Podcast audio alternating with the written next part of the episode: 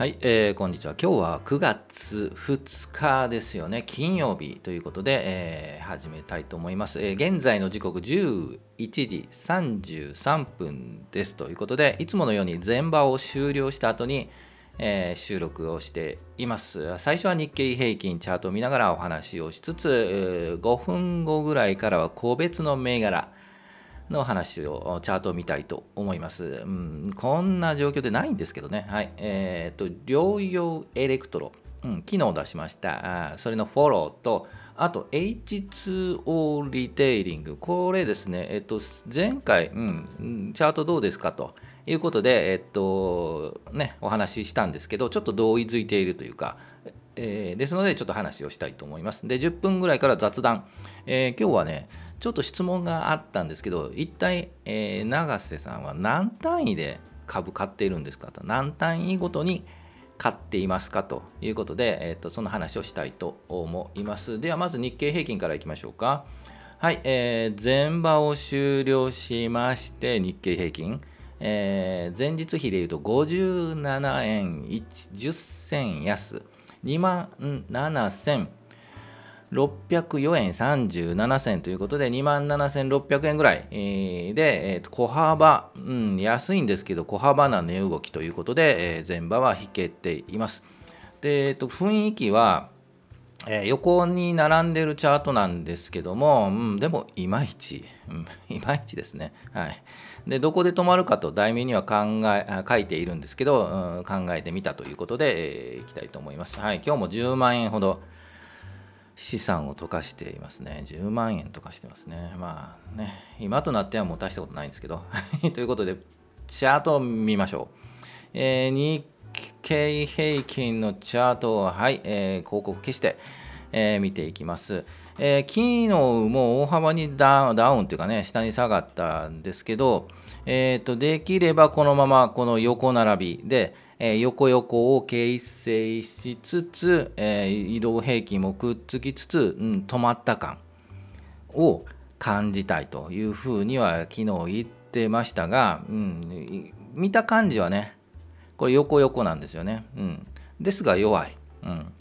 で、えっと、この5日じゃない25日のその下で50日の移動平均にタッチしているので、えー、ここで止まり横ちょっと上に行ったり下に行ったり小さい変動を作りつつこのまま移動平均もくっついてきて、えー、最後に5日移動平均がちょっとくっつく。でその上にピコッと、えー、日経平均が出たぐらいがはい、止まったかなという雰囲気かというふうに思います。それを今はもう待ってる状態ですよね。はい。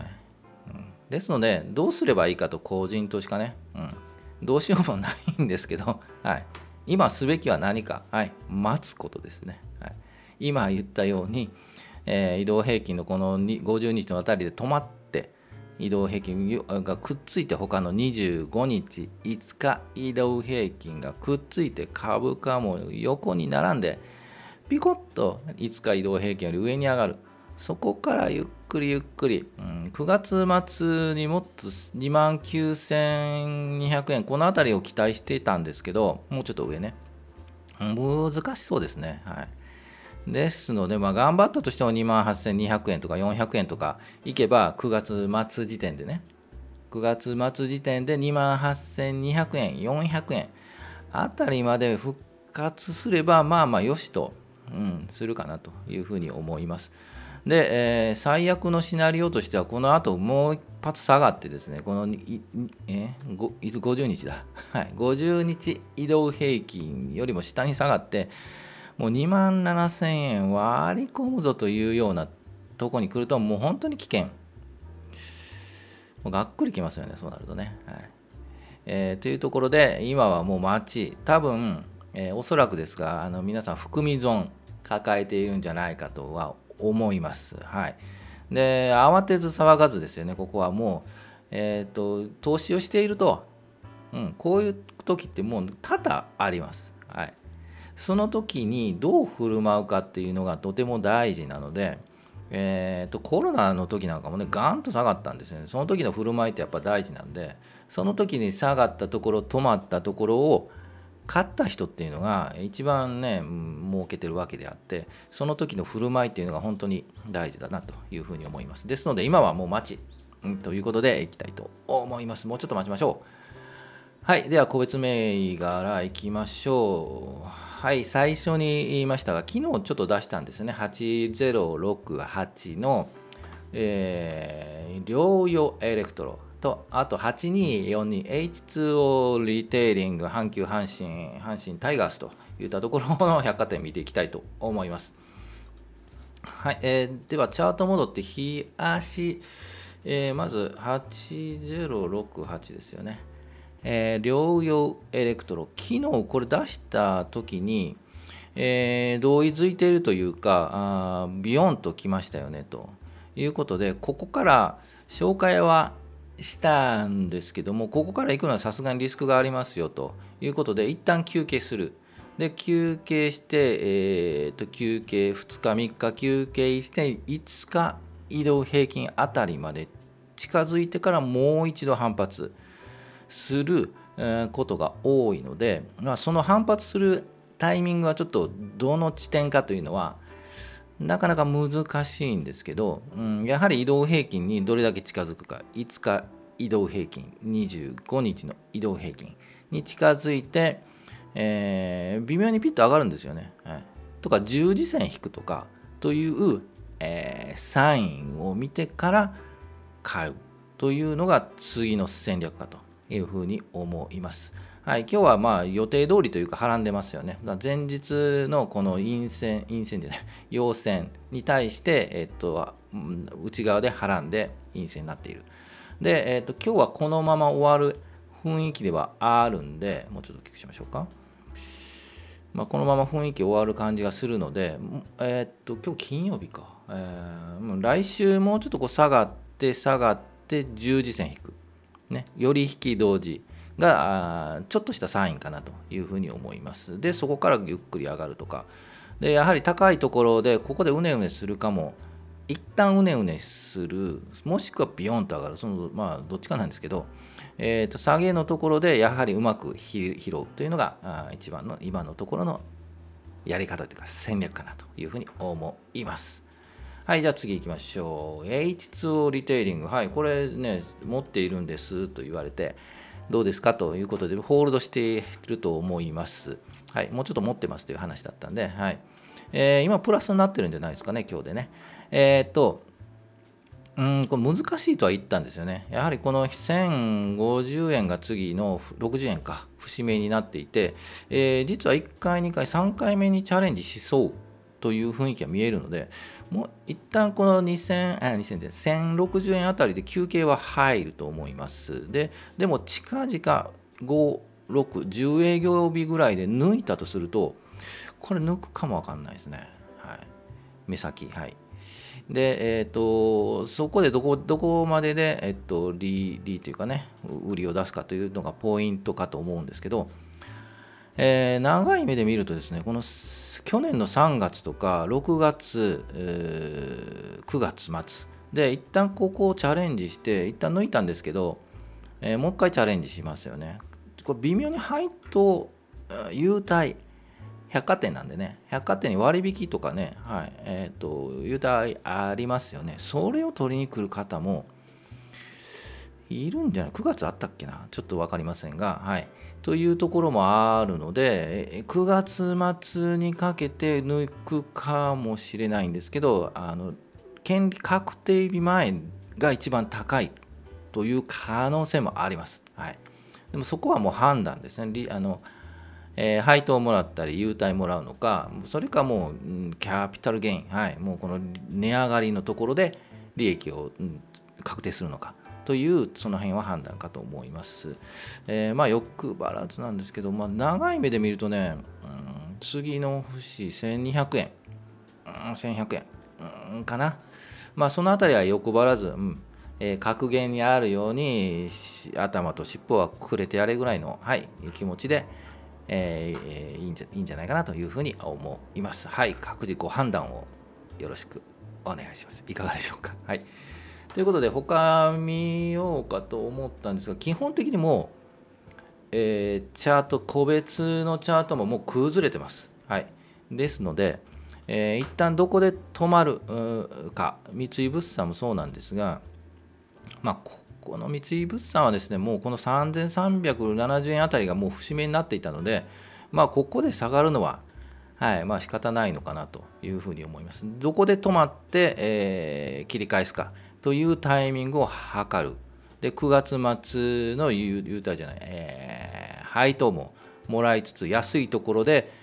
仕込んで優待もらいつつここをこの3400円を抜けるのを、うん、年末は年末抜けるかなはいを待つというのが、うん、いい戦略かなと、はい、思います。はい、えー、それでは他ももう同じなのでね、はいえー、っと個別チャートを見て、はい、どこで止まるかなというのを確かめてもらうというのが、え、今のチャートのお勉強かなというふうに思います。それでは雑談いきましょうか。はい、えー、最初に言いました。はい、えー、何株単位で買っているんですかと。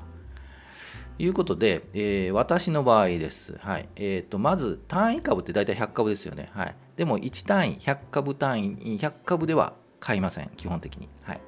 えー、じゃあ何単位っていうと、えっ、と、株価にもよるので、えっ、と、基本は2単位以上、200株以上で買ってます。はい。で、えっ、と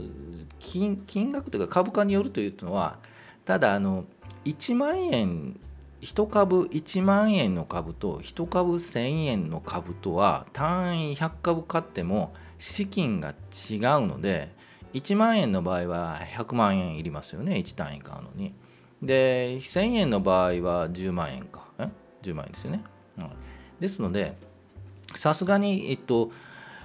1万円の株を200株買うのと、えっと、1000円の株を200株買うのとは全然10倍違うので、えっと、基本的に、まあ、個人投資家なので、はい、100万円単位で買うというのは 勇気がいるというかね200万円はさすがに勇気がいると思います。なのでえっと、1万円ぐらいの株だと100株単位100株で買います、はい、で、えっと、1000円単位だとと多い時で1000株ということですよね。100万円なんでね、えっと、そういう意味合いで買ってます。であとなぜ100株っていうか単位株って200株以上買うのかというんですけどこれはですねちょっとブログにも実は書いているんですけど、えーと、売り時を逃さないように200株以上で、はい、買ってます。というのも100株で買って、えー、と100円上がると1万円なんですよね。でも200株買うと2万円利益が出るんですよね。1万円と2万円だと1万円利益だとこれ実は売るの悩むんですよ。はい、でも2万円だともういいかなと思うんですよね。はい、で売り時を逃さないというのが一番大事なので、えー、っと1万円だと我慢2万円だと売るっていう気持ちを湧く2万円でで売るという気持ちが湧くのでだから2単位買うんですよ。はい、分かります？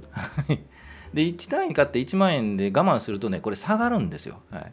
そこまでまた上がらないんで。なので複数単位買います、はい、理解できましたかね、はい、だから300株とか500とかはもう単位で買いますね、うん、株価にもよるんですけど1万円の株価でさすがに500株となると500万なんで、うん、そこまではやらやらないんですけどうん。やっぱ3000円2000円の株価だと300株500株買いますね。はい、で、えー、やはり1000円上がると5万円上がるので